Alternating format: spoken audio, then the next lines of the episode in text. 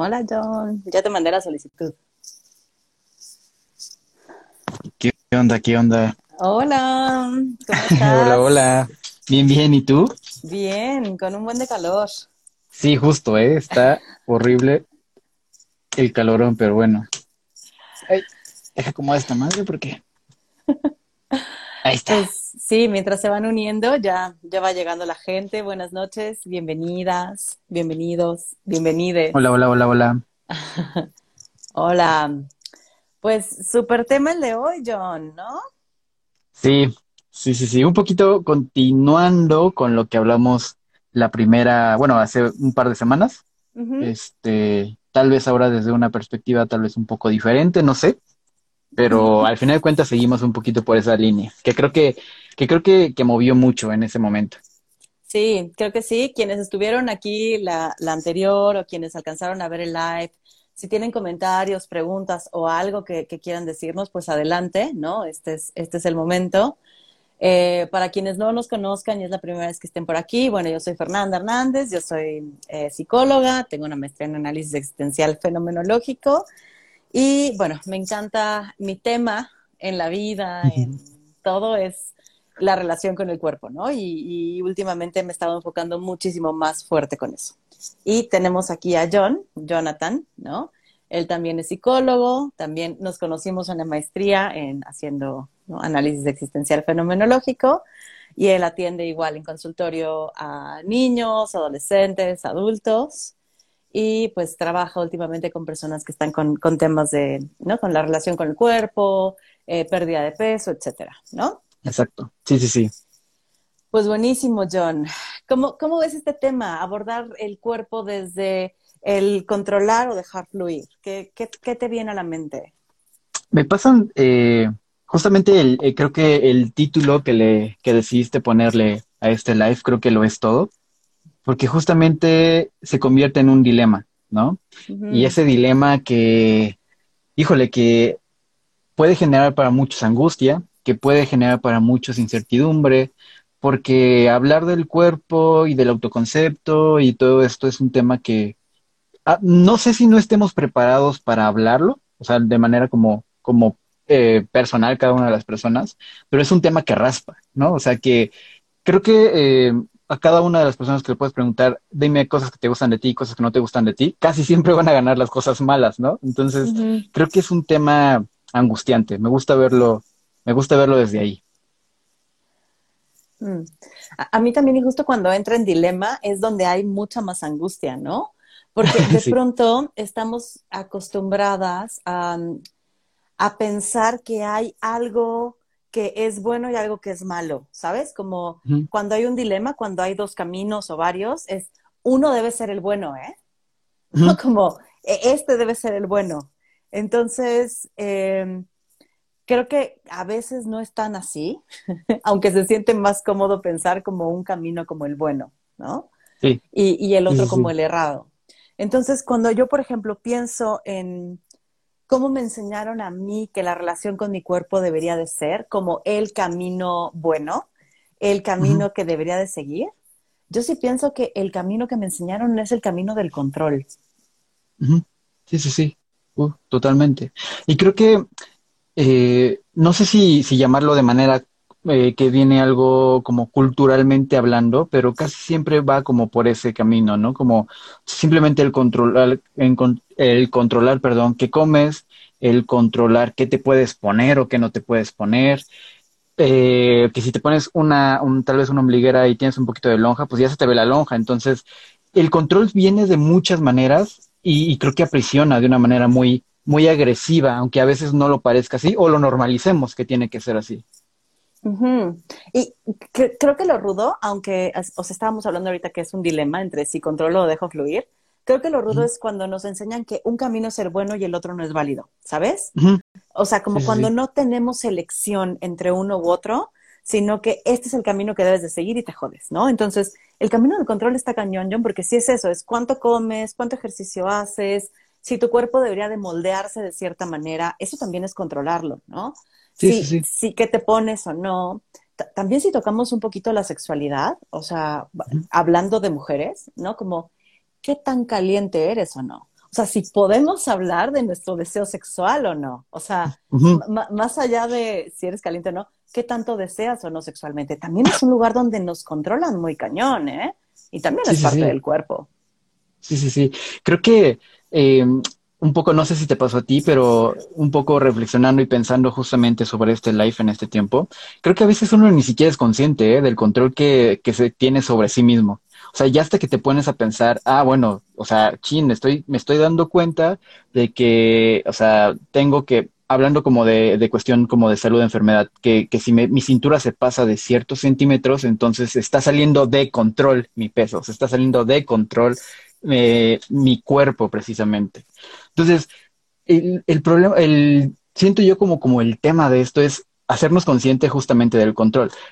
Dejarnos fluir o sea, o sea, yéndonos al otro lado del, como del dilema, suena mucho más fácil, pero creo que es mucho más complicado poder llegar a ese punto de fluir, justamente por todo el control que, tienen, que, tenemos encima.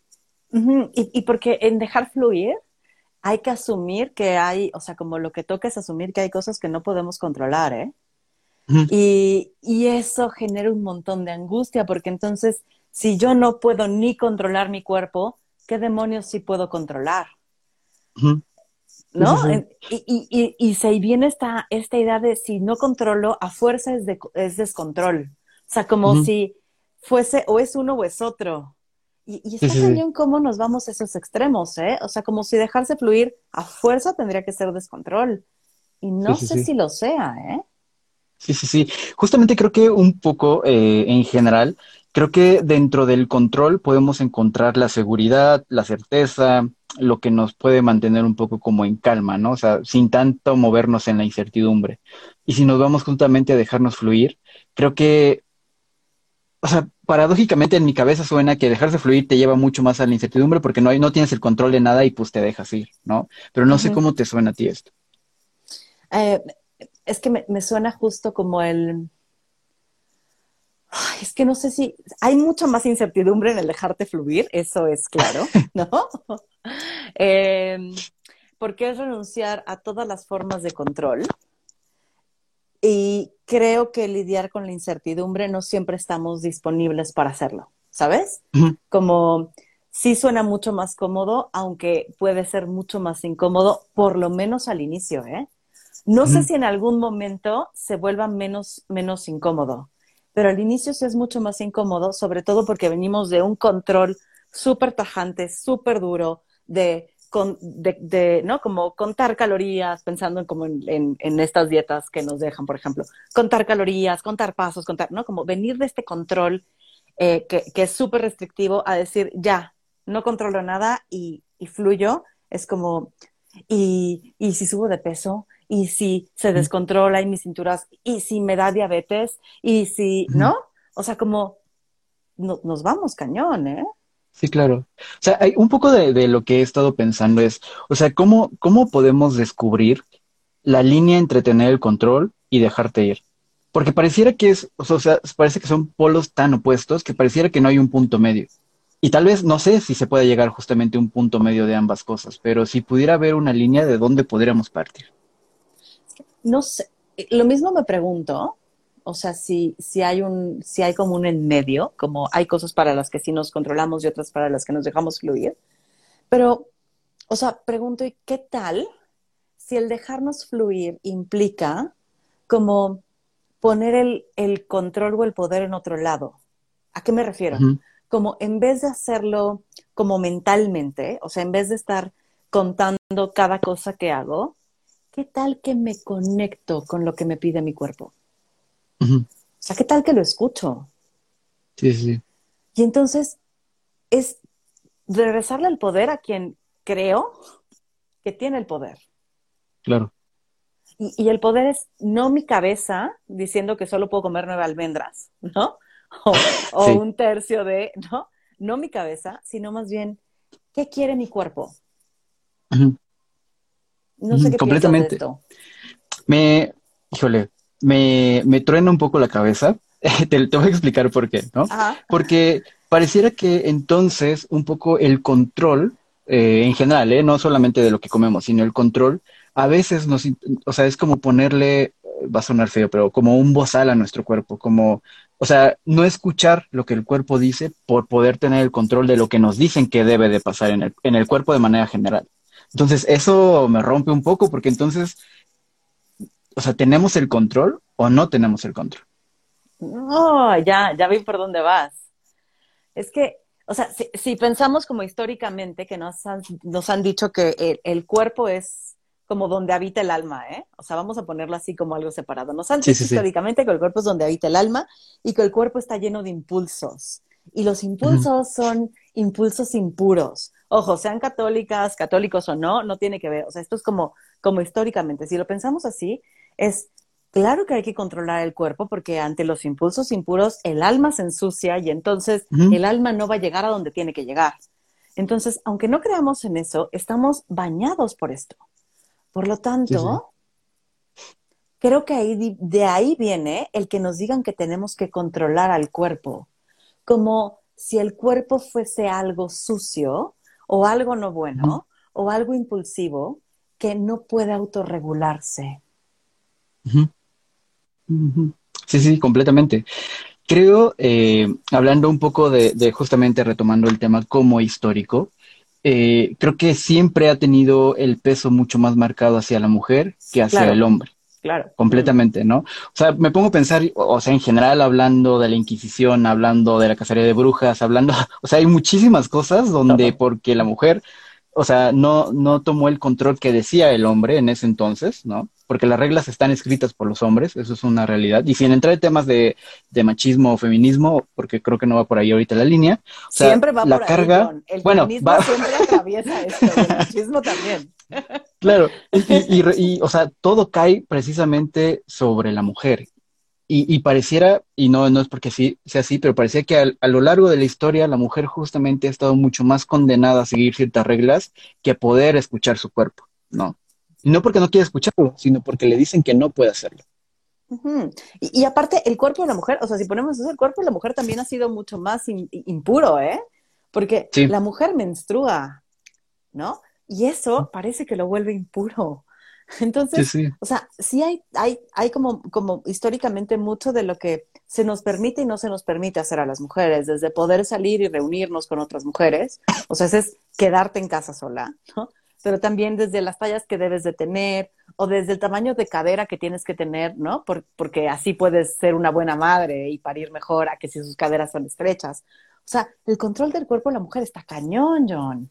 De vernos más jóvenes, de vernos deseables, de vernos delgadas, de que no se nos noten las, las, arrugas, ni las estrías, ni la marca del, del tiempo, de no tener ganas eh, sexuales, hay una desconexión cañona porque en esta sociedad, para lo que nos indican que tenemos, o sea, para las mujeres tenemos que ser buenas mujeres.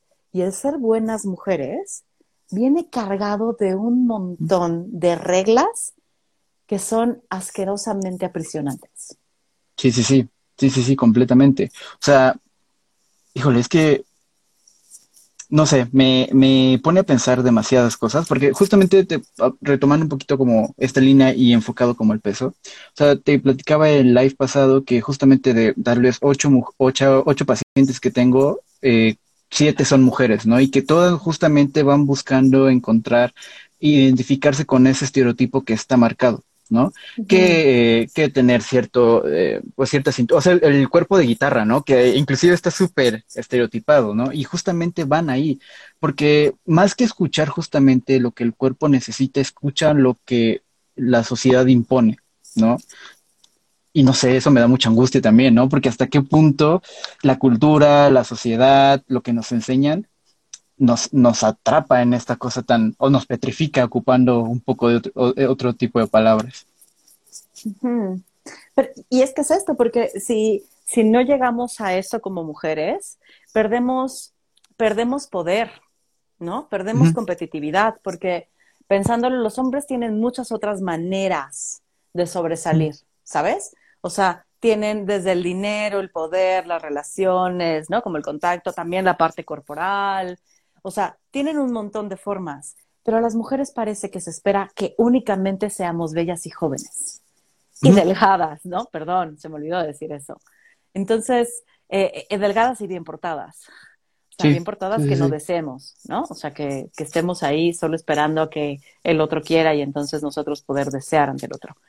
Eh, y, está cañón porque eso requiere que, que, controlemos todo el tiempo y dejemos de escucharnos, que nos, que, o sea, como en el querer tener una posición de poder, y lo pongo así porque en el patriarcado nunca tenemos poder, ¿no? Pero como mujeres, pero en el querer poder tener una posición de poder, nos tenemos que someter a todo esto para poder ser un poquito visibles.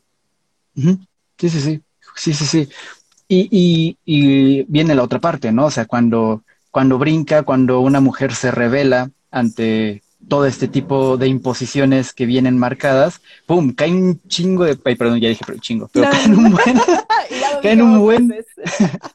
caen un buen de... un buen de prejuicios sobre ella que otra vez, o sea, la llevan a tener que tener que controlar lo que hace, tener que controlar sus deseos sexuales, tener que controlar lo que comen, tener que controlar si quieren tener hijos o no quieren tener hijos, o sea, va más allá de solamente eh, decidir sí o no, sino el control está siempre aplastándolas, vamos a ocupar esa palabra. y, claro, cuando, cuando te revelas, cuando nos revelamos como mujeres, siempre hay un otro lado que nos está diciendo, no, lo estás haciendo mal, no, te estás saliendo del carril, no, por ahí no es, ¿no? Es mm. como, ¿cómo puedes, o sea, por ejemplo, a mí me sorprende muchísimo cuando yo hablo de los derechos de, de las personas gordas, de las mujeres gordas, de los cuerpos gordos, la gente se, es como, no, pero, o sea, ¿por qué, ¿por qué tendríamos que defender la obesidad? ¿Por qué romantizarla? ¿Romantizar algo que existe, güey? O sea, como, ¿por qué seguimos romantizando la delgadez? Eso es lo que deberíamos de cuestionarnos. O sea, ¿por qué solo hay una forma de ser y no podemos ser de otras maneras, como ser gordas y que esté bien? Creo que eh, híjole, es que este tema, y eh, de, vamos a decirlo como es, como el tema de la gordofobia, es un tema lo, para el cual pareciera que no estamos preparados para, para hablar, ¿no? O sea, hay tanto que nos enseñan, hay tanto que nos dicen, el sector salud está marcado también así, que te dicen que ser gordo es sinónimo de lo malo. O sea, en general, de lo malo, de la muerte, de la enfermedad, de que bla, bla, bla, de muchas cosas malas, de limitaciones, porque el estar gordo no te permite tal vez hacer ciertas actividades físicas, ¿no? O, bueno, al menos esa es la creencia, ¿no? Que se tiene actualmente. Y entonces, uff, o sea, yo creo que si este tema lo hablábamos con un doctor, nos, o sea, sería un debate durísimo, no sé. Depende, depende con qué tipo de doctores, ¿sabes? Como que ya hay médicos que empiezan a darse cuenta de cómo la medicina es tan gordofóbica. Eh, pero retomando un poquito, o sea, pensaba en el dejarnos fluir como justamente un reconectar y no un descontrolarnos. Porque parece que cuando yo digo que yo ya no quiero seguir nunca más una dieta, o sea, lo primero que se, que se les viene a la cabeza y que a mí se me vino a la cabeza es voy a estar echada todo el día comiendo chetos y no voy a salir de comer pizza y no voy a salir de comer hamburguesa. Y más bien, no es un descontrol así, ¿eh? Es decir, no quiero volver a contar nada, ni pesar, ni nada más en mi vida, ¿no? Ni ver cuántas calorías quemé en este ejercicio. Y es reconectar conmigo y reconectar en este estado presente, John. Para mí eso se ha vuelto el fluir, ¿sabes? Como yo hoy decido dejar de querer controlarlo y le regreso el control a quien como tiene el poder, al que, al que es sabio, porque el cuerpo es sabio, ¿no? O sea, si no supiéramos comer, pensaba en esto, o sea, ¿cómo le hacen todos los animalillos para estar vivos y estar bien, eh? Claro. ¿Sabes? Claro, claro. Creo que, creo que un poco, y retomando unas palabras que ocupabas hace un rato, como le, siento que le tenemos miedo a la cuestión este, instintiva de nuestro cuerpo, a esa cuestión más animal, más de supervivencia, más que nos tiene aquí, en, bueno, o sea, sobreviviendo literalmente, ¿no? Porque al final de cuentas no dejamos de ser o de venir como de toda esta cuestión como, como animal y los instintos lo tenemos, ¿no? Pero creo que hay un tabú muy fuerte sobre ello que, que, que no sé si sea por ahí o no, pero que necesita tener, o sea, regresando al tema del control y se impone para poder controlar esos impulsos o eso, o ese lado tal vez salvaje que tenemos, ¿no? ¿Por qué? Porque el ser humano, pues, es la, es el, el racional, el que tiene control, el que piensa, el, el que está en la pirámide, como, pues, digamos que de, pues, en la pirámide en general, como, como de toda la cuestión, como de animales y todas esas cuestiones. Entonces, no sé, no sé, siento que el control es, digo, es una idea como para controlar también ese otro lado. Mm. Y, me, parece interesante cuando lo planteas, porque entonces pareciera que el instinto nos hace menos, como conectar con nuestros instintos nos hace menos, ¿no? O sea, como si nos hiciera mm. más animales. Y como si el hecho de ser más animales fuera malo, ¿eh? O sea, porque, porque al final somos animales y convivimos con otros animales y nosotros tenemos una sociedad conformada y, ¿no? Como, y, y una razón y una inteligencia que no sé si eso nos haga mejores o peores, ¿sabes? Sí, sí, sí. Mejor contra qué o peor contra qué. Pero pareciera que el hecho de conectar con los instintos nos rebajara. Sí, sí, sí. Sí, sí, sí, completamente, completamente de acuerdo. Y, híjole, es que me pongo a pensar como en esta cuestión, como, o sea, siento que y, o sea, como, como el, esta cuestión como de evolución, entonces, ¿hacia dónde nos lleva, no? Si nos perdemos de las cuestiones más básicas que nos mantienen aquí, ¿no? Entonces, no sé, siento que esta evolución es muy controlada o direccionada hacia un punto en que, pues, tiene que seguir avanzando a final de cuentas todo esto, ¿no? Pero ¿qué nos perdemos en ese camino de la evolución? O sea, ¿qué empezamos a perdernos en todo esto? Uy, nos perdemos, o sea, siento que nos perdemos un montón. Me gusta aquí que, que yo soy nadie dice, uy, sí, hay que ser súper relacionales, no instintivos o intuitivos, ¿no? Y como creo que la intuición es algo básico que tenemos todo el tiempo, ¿no? Es esto que de pronto decimos, ay, es mi sexto sentido. Ay, o sea, hay una intuición en nosotros. Y si empezamos a negar eh, esta intuición, si empezamos a negar estos instintos, creo, que vamos hasta perdiendo un poco nuestra humanidad, ¿eh? O sea, eso es lo que yo, eso es lo que yo creería. Si nos vivimos siempre desde este racionalismo, desde este hacer, ¿no? Como todo metódico, siento que perdemos un montón de humanidad. Sí, sí, sí, sí. Por ahí nos pregunta qué tanto nos dejamos vivir los instintos o qué tanto nos los permitimos. Pues ahora que lo estamos poniendo aquí, pareciera que no los dejamos, ¿no? O sea, Pareciera que en todo el momento es necesario contenerlos, es necesario prohibirlos, es necesario ponerle una etiqueta que lo convierta en malo. Así es como, al menos yo lo percibo ahorita, pero no sé cómo lo veas tú. Sí, mucho, o sea, sí es como, como algo muy malo y pensaba, o sea, ponemos la etiqueta de que es muy malo, no digo que sea muy malo. Y pensaba, por ejemplo, en, esta parte eh, de intuición, eh, y relacionándolo con la historia de las mujeres, ¿no? y, tal. O sea, de pronto hasta nosotras mismas dudamos de nuestra, intuición, de nuestra intuición, ¿eh? O sea, yo sí he tenido varias mm. pláticas entre en consultorio con amigas, yo misma, que es como, yo tenía la intuición de que esto iba a tronar, ¿sabes? O sea, yo, mm. yo me la solía de que él me estaba engañando o que me estaba poniendo el cuerno. Yo, yo me la solía de que mi jefe me quería correr, yo, ¿no? Como una intuición, pero de pronto hasta la negamos, John. Como, no, no, no, no, no, seguro estoy loca. Seguro me lo estoy imaginando. Seguro son cuentos que me estoy contando. Aunque De, de, pronto, sí, ahí, dice, como dice Shakira, las mujeres somos los de De pronto negamos nuestras intuiciones. Y es algo instintivo, es algo que, que, que captamos de alguna manera, que son a través de nuestros sentidos, que no alcanzamos a racionalizar. Que ahí toca un poco el misterio del ser humano. Claro, y es que mucho de esto, de la, de la, de la intuición, se relaciona como lo místico, como, como lo sobrenatural, como lo poco conocido, como lo que no, o sea, si no lo veo no existe, ¿me entiendes? Y entonces, pum, se va otra vez hacia el lado que es malo, al lado que es incorrecto o al lado que no debe de ser, porque pues, si no lo ves, no existe, o sea, tienes que verlo para poder afirmar que está ahí. Ajá, y aquí ponen, ¿no? Que la intuición nos hace brujas y que a las brujas se les quema, ¿no?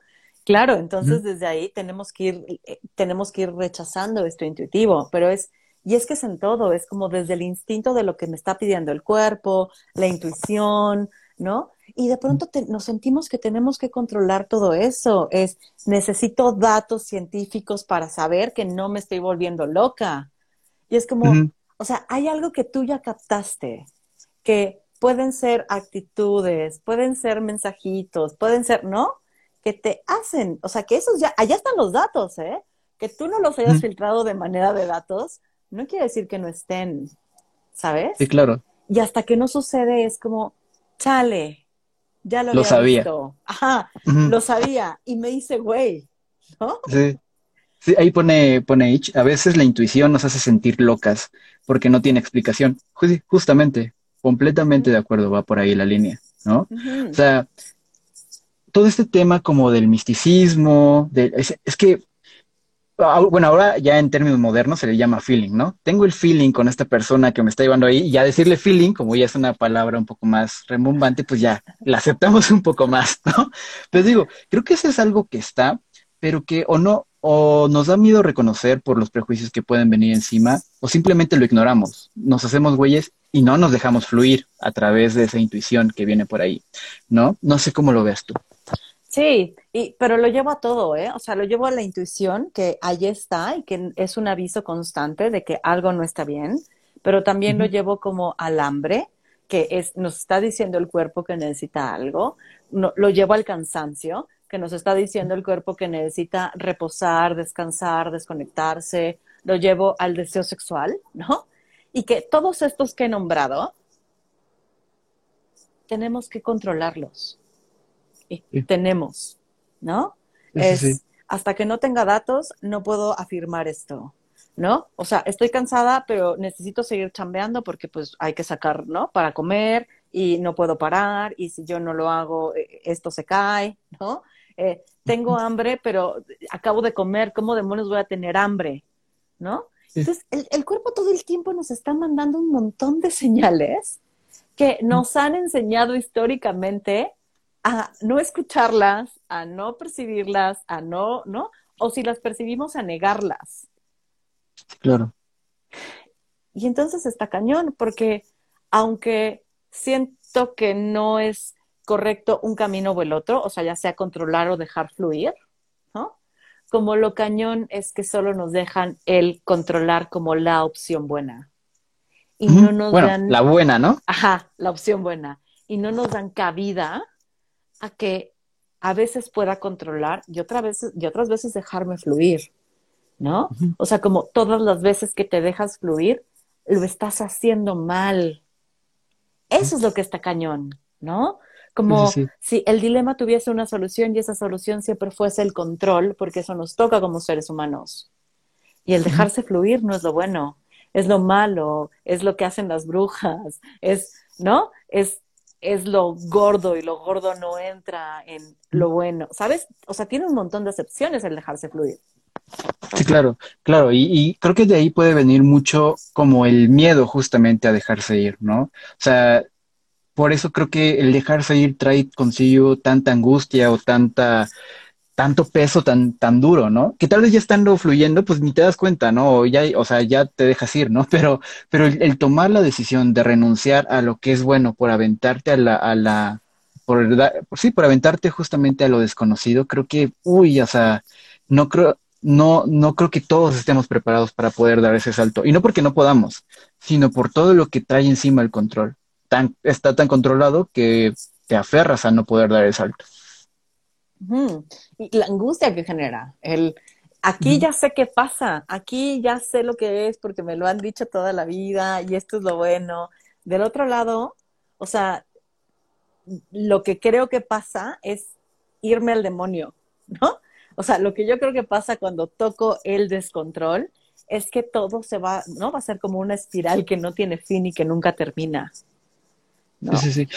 Es que como siento también que el, el, dejarse fluir trae una connotación también complicada, ¿no? Como, como si dejarte ir fuera como, como el descoque, como la vida loca, como, y tal vez sí, ¿no? Pero, pero todo eso trae encima algo muy, algo, culturalmente hablando algo muy pesado encima, que es justamente todo lo que está mal, ¿no? O sea, está mal que una mujer salga de fiesta en la noche sola, pues porque cómo vas a poder salir a, hacer eso, ¿no? O ya le ponen cualquier otro tipo de etiquetas. Entonces, híjole, no sé, Hmm. este tema en general, desde que, y, dando un contexto general, desde que lo empecé a leer un poco y todas esas cuestiones, a mí me ha llenado muchísimo angustia. Todo, todo, lo que pienso, pues me lleva a eso, ¿no? O sea, ¿cuánto tiempo, o sea, cuántas cosas he, he decidido yo, Jonathan, simplemente porque el control general así me lo pide, ¿entiendes? Y no sé, o sea, me siento que tal vez me he podido perder tal vez de muchas otras oportunidades, pero quién sabe. Y, creo que sí, o sea, creo que, creo que los dos tienen una renuncia, ¿eh? O sea, o varias. Pienso que, que si controlamos, podemos llegar a ciertos lugares, ¿no? Como alcanzar ciertos objetivos que si nos dejamos fluir probablemente nunca lleguemos a ellos, ¿no?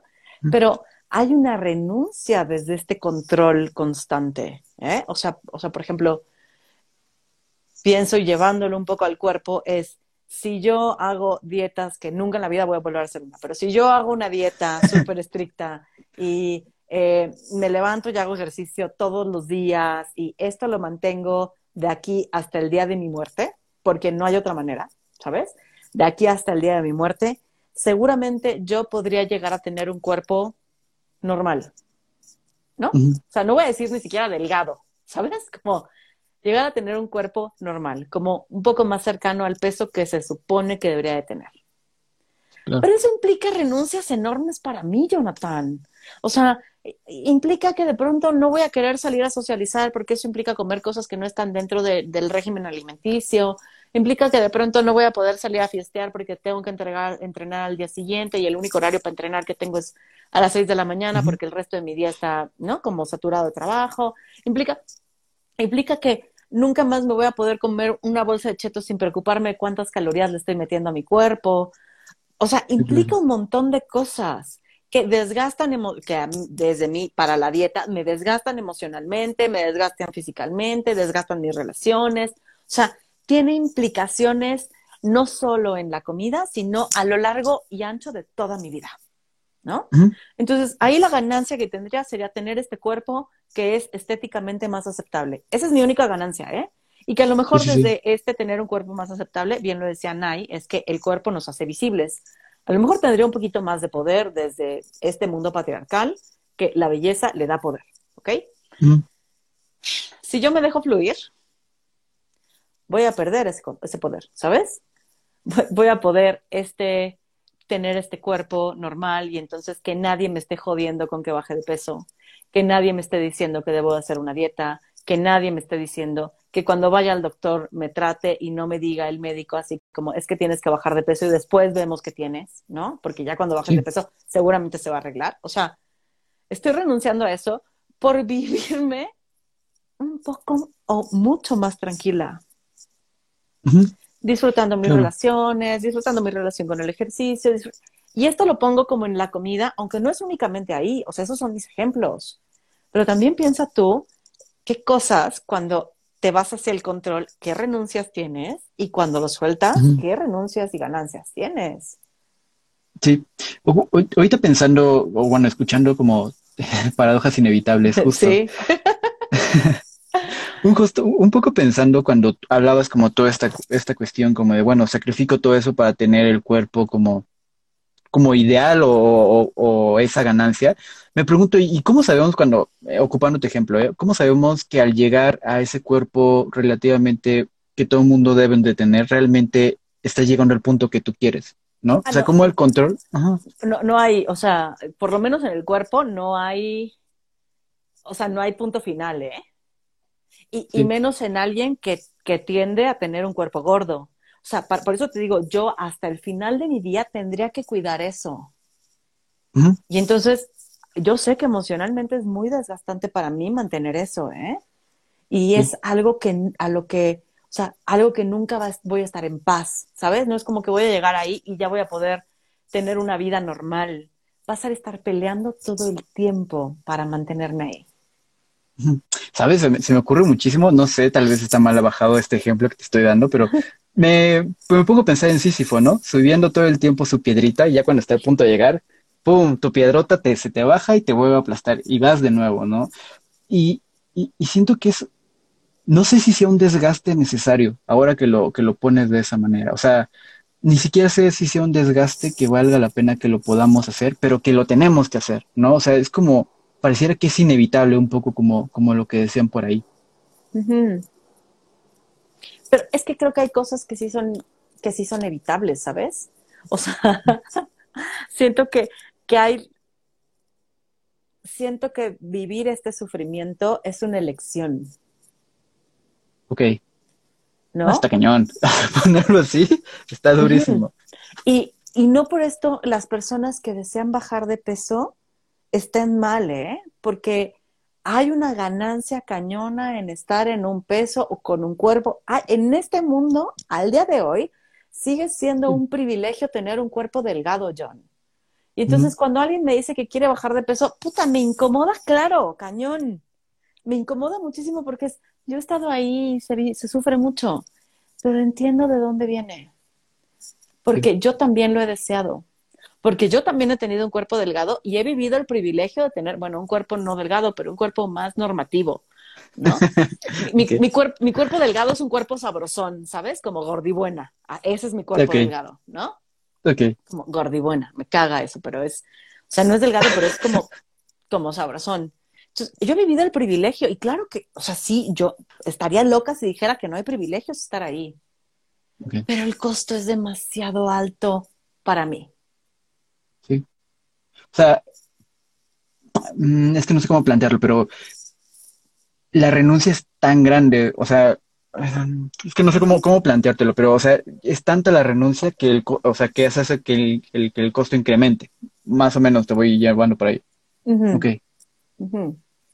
o sea, es, para mí el, es, esa ganancia que tengo, el costo es impagable. O sea, es... No. Para mí no. Está durísimo. Cuando, o sea, cuando me dejas frío, la verdad. O sea, creo que no, no, no era consciente justamente de, de todo eso. O sea, de, o sea, podemos ver el inicio y el final, pero no todo lo que está en medio. Y todo esto que está en medio es ese sacrificio que al menos tú hiciste, o sea, porque sé que a ti te amas la comida y comer muchísimas cosas súper deliciosas. Y no te imagino sacrificándolo, ¿me entiendes? Aunque la ganancia es increíblemente buena. No sé, me cuesta mucho imaginarlo. Y, y es increíblemente buena, ¿eh? Y, y, y, el punto es que nunca llegas, o sea, sí un poco como Sísifo, nunca llegas porque subes la piedra y se vuelve a caer, ¿no?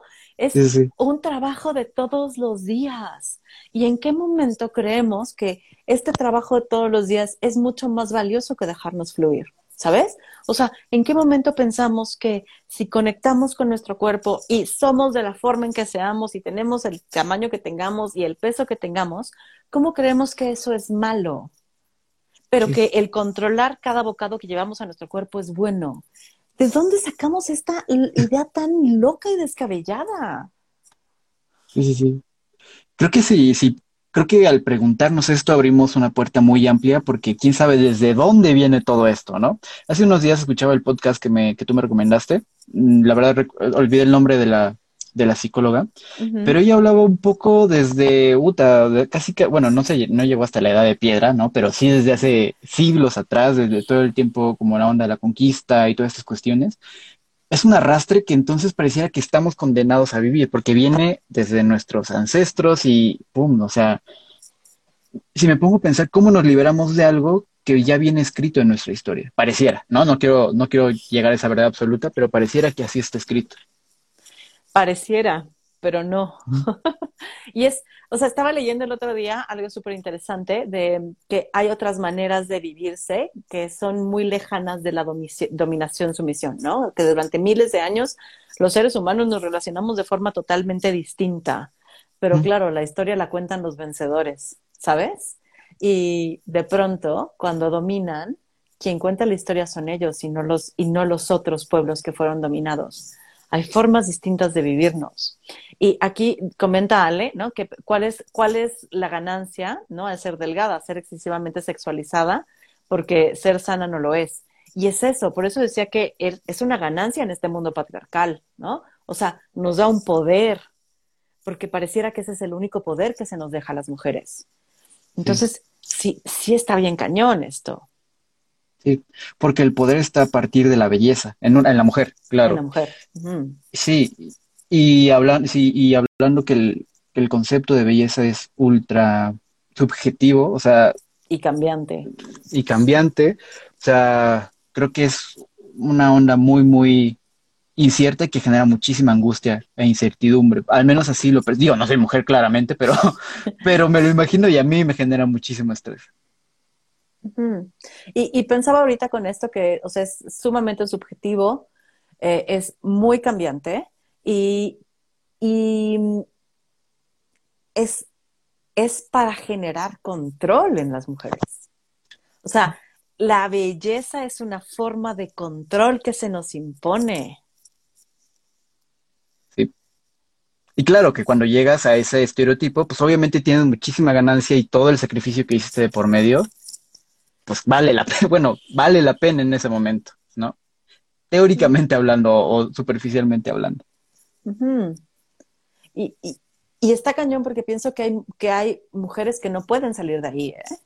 O sea, que no tienen las herramientas para moverse desde otro lugar. Y sería muy duro de nuestra parte juzgarlas como que está mal, ¿eh? O sea, es, a lo mejor es la única ficha que tienen para jugar y ganar algo en este mundo. Lo cual está jodidísimo, ¿sabes? O sea, por eso creo que es importante como el, claro, derrocar el patriarcado y es importante hablar de, esto, hablar de los cuerpos, hablar del control, hablar de, las ventajas del fluir, hablar de, muchas otras cosas, como empezar a cuestionarnos. Porque sí, creo que yo tengo el privilegio de poder vivir desde otro lugar y tener poder desde otro lugar y reivindicarme desde otro lugar. Pero hay mujeres que no es que pareciera que, o sea, de, manera general la mujer no tiene el derecho a tener el poder por como es, simplemente, sencillamente como tal vez un hombre, ¿no?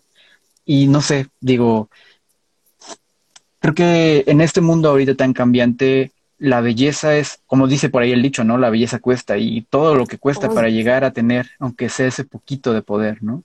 Y, y no hablamos solamente de tema económico, sino justamente un poco de todo lo que que tú, tú comentas como en la renuncia. Claro, y está cañón, porque entonces es, este, me tiene que gustar y, te cuesta caro, ¿no? O también este que dicen que la belleza duele. ¿De dónde demonios nos vino esta idea de que la belleza debería de doler? Y para empezar, ¿de dónde sacamos la idea de que tendríamos que ser, o sea, entiendo que es una historia patriarcal y tal, pero ¿tendríamos neta que, que, que, ir hacia la belleza o necesitamos abolirla? O sea, necesitamos derrocar también la belleza como algo a lo que deberíamos de aspirar todos y todas, sobre todo todas, ¿no? Porque, o sea, aunque sí es un problema de mujeres, hay hombres a los que los toca, pocos aún, pocos aún. Y creo que la aún es, es importante, ¿eh? Porque cada vez va creciendo más también los problemas o los trastornos de conducta alimentaria en hombres.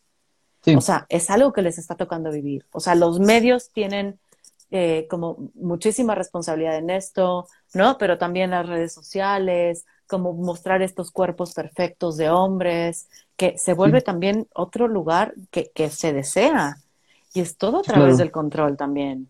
O sea, para tener esos cuerpos perfectos e inalcanzables, solo se logra a través del control y un control que desgasta. Sí, sí, sí. Te voy, hablando de esto, digo, te voy a contar como mi experiencia. O sea, tú me conoces, soy una persona pues flaca, o sea, no tengo mucha masa muscular, ¿no? Tal vez tengo panza ahora porque ya no hago mucho ejercicio. Pero justamente eh, yo, yo me metí, fui a nutriólogo y empecé a hacer CrossFit y todas esas cuestiones porque yo quería tener un tipo de cuerpo. ¿No? Para mí, en mi cabeza en ese entonces, el cuerpo de una persona que hacía CrossFit, un hombre que hacía CrossFit, para mí era el cuerpo ideal, ¿entiendes? Porque pues estaban marcados, no estaban mamados, pero sí, o sea, era un cuerpo que a mí me gustaría tener. Pero cuando me di cuenta de las, las madrices que me metía en el CrossFit, lo que tenía que dejar de comer por, para poder este, llegar a ese cuerpo, lo que tenía que pagar por el CrossFit, llegué a un punto en que dije, realmente, o sea, me cuestioné, ¿vale la pena? Porque al principio me, me, gustaba mucho hacer CrossFit, pero de repente vi que mis capacidades físicas no me daban para cargar el peso que podía cargar mi otro compañero y más que disfrutarlo me empezaba a frustrar demasiado. Llegó un punto en que era tan desgastante estar ahí porque yo quería dar más, pero mi cuerpo un poco me decía, güey, no mames, no puedes cargar 25 kilos porque te vas a te, vas a romper, ¿no? Y llegó un punto en que lo dejé de disfrutar, ¿no? Ahorita ya no voy al CrossFit, pero un poco quiso contar esta experiencia por el ejemplo que mm. estabas dando. Mm. Y, te lo agradezco porque, o sea, tú decidiste ahí hacer algo distinto, ¿sabes? Como decir, ya, ¿no? O sea, me doy cuenta de tal y, y decido renunciar a ese cuerpo. Pero seguramente habrá gente que te habrá dicho, Jonathan, que te estás dando por vencido, ah, de que eso no, ¿no? Como tendrías que seguir y demostrar que sí puedes, y, ¿no? Y que dices, ¿y de dónde nos compramos este discurso que tendríamos que hacernos todo eso? Que si lo pensamos bien, es violencia. ¿Mm? Es violento hacia nosotros llegar a esos extremos, creo. Sí, sí, sí. Y, y un poco digo, creo que entonces dejamos de escuchar a nuestro cuerpo, ¿no? A las señales, al instinto, a lo que te dicen basta, basta, basta, ¿no? Y pum, o sea, lo, o sea, te vale el cuerpo y hasta que lo revientas, hasta que llegas a una situación donde ya no puedes tener ni siquiera el control sobre tu cuerpo. Y a veces ni así, ¿eh? O sea, ni, ni así, ni así lo escuchamos, ¿no? Pero a veces tiene que llegar a ese punto para al menos verlo un poquito. Y hablan por aquí, ¿no? Que es control social. Sí, claro, hay un montón de control social, ¿no? Em, por acá dice Aleo, la belleza es éxito, las personas gordas no pueden ser exitosas. Uf, sí, ¿no? Se nos tiene negado ese lugar porque si eres gordo pareciera que dice muchísimo de ti. O sea, parece que el decir que alguien es gordo describe mucho más allá que únicamente que su cuerpo ocupa más espacio que alguien delgado. Claro. Simplemente híjole, yo, yo, yo digo, por otro lado también trabajo en recursos humanos y las personas que pues son gordas tienen muchas menos posibilidades de encontrar un trabajo que una persona delgada, ¿no? Entonces, hay muchas puertas que se cierran simplemente por el estereotipo social del cuerpo. Y está durísimo, ¿no? Porque hay gente que vale muchísimo la pena, pero por algo tan banal se les, cierran las puertas. No es que se, no es que se les cierren, se las cierran. Sí, porque también es eso, te está cerrando las puertas estando gordo. ¿Neta? O sea, yo tengo la culpa de que me cierren las puertas. No será la sociedad que tiene unos constructos tan limitantes que no permite como que entren otros, o sea, u otras en, en, esto, ¿sabes? Como corporalidades distintas. Entonces, híjole, está cañón porque eh, atravesamos como muchas cosas, de algo que es como controlar y fluir, o sea, vemos que hay un montón de cosas que se conectan aquí, Jonathan, ¿no? Como el cómo tenemos pensado que es mejor uno que otro, cómo de pronto no, no podemos pensar uno en medio, cómo de pronto eh, nos, nos, desconectamos mucho para tratar de cumplir con estos estereotipos, nos desconectamos de nosotras mismas y de nosotros mismos para cumplir estos estereotipos. Entonces, creo que está cañón y o sea, como no sé si hay una respuesta, ¿sabes? La mía, la mía ha sido fluir. y, tiene un costo. Y también tiene una ganancia súper fuerte. Porque creo que hay un montón de mujeres allá afuera que se conectan con esto, ¿sabes? Que en el momento, así como hay muchos detractores que dicen que, ¿no? Que es que, no, porque si eres gorda, eres floja y bla, bla, bla también hay un montón de personas allá afuera que lo aplauden, que dicen, qué chido, qué chingón que te puedes parar ahí y tener una voz y alzar una voz y hacer esto visible y visibilizar las violencias que vivimos desde el no tener un cuerpo normativo. Entonces creo que también eso me impulsa, o sea, no solo mi historia personal, que es súper fuerte, sino también el saber que necesitamos movilizar esto porque a mí me encantaría que ninguna otra mujer, ninguna otra niña, ningún otro adolescente viviera en carne propia lo que me ha tocado vivir. Claro, claro. Y, es muy lindo porque entonces abres la voz por las personas que no tienen esa posibilidad de abrirla, ¿no? No, y tal vez no porque no, no, no, no lo puedan hacer, sino porque no se descubren teniendo esa posibilidad de hacerlo, porque están tan presionadas por todo lo que les dice el mundo que no pueden, en sus posibilidades no está al menos poder alzar la voz, ¿no? Y creo que el hecho de que tú lo hagas, pues al menos da una luz de esperanza justamente para todas esas personas, ¿no? hace, hace unos días platicaba con alguien y, y me decía, pero es que cómo dejaste que te lastimaran tanto, ¿no? O sea, eh, que, que, te hicieran sentir tan mal, si pues tú eres alguien fuerte, ta dije, sí, pero a mí me pusieron a dieta a los siete años. O sea, a mí me han hecho sentir que mi cuerpo es incorrecto desde los siete años. ¿Qué herramientas emocionales e intelectuales tenía a los siete años para decir, oiga, no, momento, mi cuerpo no está mal, ¿eh? O sea, eh, creo que tienen que ir a revisar ustedes sus estereotipos, ¿sabes? Como, pues obvio no. Y, y, y como es algo, es un discurso cultural, es un discurso que está tan fuerte en todos nosotros y en todas, ¿sabes? Como es bien difícil decir, oigan, están mal. Porque si todos los demás logran llegar ahí, y pongo logran porque hay gente que nació y vive en un cuerpo delgado, que tú decías la vez pasada, a mí a lo mucho se me bota la panza, ¿no? Pero nunca has vivido eh, tal vez el hecho de llegar a una tienda y que si no tuvieran tallas extras o tallas especiales, que no encontraras tu talla. Y eso es algo que yo vivo cada rato. O sea, yo tengo que ir a, tiendas donde hay tallas extras y si no, no me quedan. Mm. Entonces, es un mundo que todo el tiempo me está, que desde los siete años me dijeron que mi cuerpo está mal y que al día de hoy me siguen diciendo que mi cuerpo está mal. Claro. Y hoy ya tengo las herramientas emocionales, ¿no? E intelectuales y tengo como una filosofía de la cual agarrarme y una perspectiva y una forma de ver la vida desde donde me puedo defender y levantar la voz por mí y por todas las mujeres que viven esto. Claro. Pero a los siete años no lo tenía. Claro. Y a veces ni siquiera, digo, muchísimas personas ni siquiera alcanzan a poder redescubrirlo. Si tienen 40, 50 años, nunca pueden llegar a esa posibilidad, ¿no?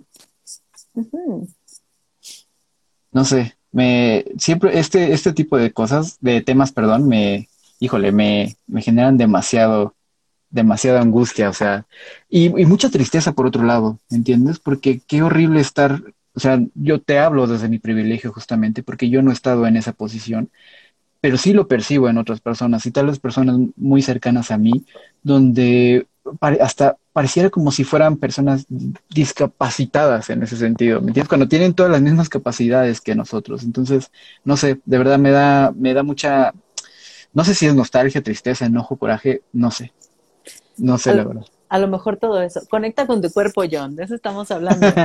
Por acá, sí, es cierto. Por acá Gerardo nos dice que la TV que le tocó de niño solo había cabida para gordos en papeles chistosos. Y, sigue siendo, ¿eh? O sea, eh, sigue siendo solo cabida para los gordos, solo hacen este tipo de papeles, pero nunca son los que rompen corazones o, ¿no? los, los, los chidos, los exitosos, los triunfadores. Siempre es el sidekick que está ahí como el amigo chistosito o la amiga chistosita y que ese es el papel. O que le hacen bullying. Ajá. No, no hay, no tenemos referencias de gordos triunfadores o gordas, o, gordas triunfadoras y exitosas y, cañonas, ¿no? Es como si estar gordo fuera sinónimo de estar un escalón abajo, ¿no? O sea, en términos así. no, bueno, sí, bueno, muchos, ¿no? Pero es estar en, esa posición de desventaja simplemente por no tener el cuerpo que la gente, bueno, que, el mundo te dice que debes de tener. Y, también es, ¿sabes? O sea, estaba escribiendo hace ratito eh, como un, ensayo y, pensaba cómo las gordas solo somos bien vistas si estamos en proceso de adelgazar. Esa es la única forma en la que podemos ser bien vistas. Si las Con lo que te ven comer, ¿no? Ajá. Eh, pero, o si hablamos de eso, que estamos en un proceso y que estamos haciendo ejercicio, ese es el único momento en donde las gordas somos bien recibidas. Si estás haciendo algo por modificar tu cuerpo, si te estás controlando, lo estás haciendo bien, ¿eh? Felicidades. Y te felicito por cada kilo que pierdes. Y te digo lo guapa que te ves. Y te digo lo bien que, ¿no? Y tal. Pero en el momento en que las gordas decidimos ya no ser un proceso, ¿no? Y convertir esta en nuestra existencia, uf, es liberador para nosotras, pero sí es bien duro porque sí, sí tienes que estar bien fuerte para lo que viene, o sea, como los comentarios que vienen en marea, ¿eh? Que dejaste de ser un proceso y entonces te estás rindiendo. O eres una floja, o ya te descuidaste, O, a veces, es que no te quieres, por eso estás así. ¿Me entiendes? Hay muchísimas cosas. Me acuerdo, no hace mucho que platicábamos cuando estábamos preparando el tema pasado, de que me decías, si vas a un centro comercial y pasas a, pasas a la zona de comida y ves a un gordito, a un delgado comiéndote una hamburguesa, dices, ni lo pelas tal vez, ¿no? Pero si ves a un gordito comiéndose un, un McDonald's, pues no, por eso está gordo, ¿no? Claro. Sí, hay muchísimos prejuicios de por medio. Claro, y es, o sea, y, yo sí recuerdo como comiendo como una hamburguesa así súper grande un plato de pasta así atascado. Y, y, a veces sí preocupándome porque me vieran comer eso, ¿eh? O sea, porque sabía que iba a estar el juicio ahí de, claro, por eso está así de gorda. o sea, como, ¿por qué tendría que estarme preocupando de que me vean comer? Claro. Claro, claro. Y completamente digo ahí, pareciera que entonces también tienes que sacrificar, ¿no? Esos gustitos que te puedes dar de vez en cuando, porque te pareciera como si te definieran, ¿no? O sea, seguramente sí come todos los días en su casa y por eso está gorda, ¿no? Cuando salves, lleva, o sea, llevas un régimen de muchos días comiendo lo que te imponen que tienes que comer y ese día te diste chance porque es tu día libre y aún así hay una carga de por medio, está, está, está cañón. Y el día libre, ¿no? Que qué horror es eso, es como, o sea, me tengo que ganar el derecho de comer lo que se me antoja. ¿Qué pedo? O sea, es, tengo que controlarme para de pronto darme derecho a descontrolarme o derecho a fluir. Está cañón eso, porque entonces cuando te das este derecho, creo que lo que sucede es eso, es me controlo tanto para ganarme ese derecho, pero cuando me gano ese derecho, ni siquiera fluyo. O sea, me, me descontrolo porque no conecto con el cuerpo, porque ¿qué nos pasa en esos días libres? Nos atascamos de todo lo que encontremos en el camino, aún sobrepasando el límite de saciedad, ¿eh? O sea, hasta sentirnos mal, porque el cuerpo nos dice, ya estoy lleno, gracias, ¿no? Como stop. Pero como es, me he controlado tanto que necesito darme un gustito. un gustito que te hace sentir mal. O sea, no hablemos de la culpa, ¿no? Que te hace sentir mal físicamente. O sea, no es, no es ni siquiera fluir, es llevarte a otro extremo. Claro, es que creo que, o sea, como que la línea de fluir que te decía hace un momento es como de dejar, o sea, hay una línea muy delgada en creer que es dejarte de hacerte responsable de ti o hacerte consciente responsable de ti. Hay una línea muy delgada ahí y creo que el juego de palabras puede ser muy traicionero o muy bueno, dependiendo de la perspectiva en que lo quieras ver, ¿no? Y pues bueno, ya se nos va a ir acabando el tiempo, John, ¿no? O sea, nos quedan como tres minutitos. Por acá, Román nos dice, las, las desigualdades no solo son en lo económico, igual, igual en género, en estética corporal, en color de piel. En... Sí, claro, porque aparte yo soy, yo soy gorda y soy morena. Si fuese una gorda blanca sería distinta mi, mi experiencia, ¿no? O sea, sí, el color de piel también nos trastoca y, y hace que, que bajemos más escalones. ¿No? Sí, claro. Por acá ponen, ¿y las personas con adicciones entran en esto de dejarse llevar o sería otro contexto? Las personas con adicciones. Ese es todo un tema porque también creo que tenemos muy satanizados las adicciones. ¿eh? O sea, como tenemos, voy a quitar la palabra adicciones, tenemos satanizado el consumo de estupefacientes. Y entonces solo se permite eh, consumir cierto tipo de drogas, como el café, el cigarro, el alcohol. El azúcar. El azúcar, ¿no? Bueno, el azúcar no se dice una droga, ahí tendría que, pero solo Bueno, hay una línea, dicen, ¿no? Que algunos sí. Eh, o sea, solo se permiten, pero si hay otras, entonces ya empezamos a hablar de adicciones. Entonces, eh, tendríamos ahí que como marcar una línea muy clara entre definir qué es una adicción, qué, es una, qué no es una adicción, si se puede fluir, si no se puede fluir, porque creo que también lo satanizamos un montón. John, nos quedan 57 segundos. bueno, ya solamente por acá dicen, yo soy moreno y pobre. pues sí, así. Entonces no puedes fluir mucho porque tienes que controlarte y generar dinero, porque lo moreno no te lo puedes quitar, Román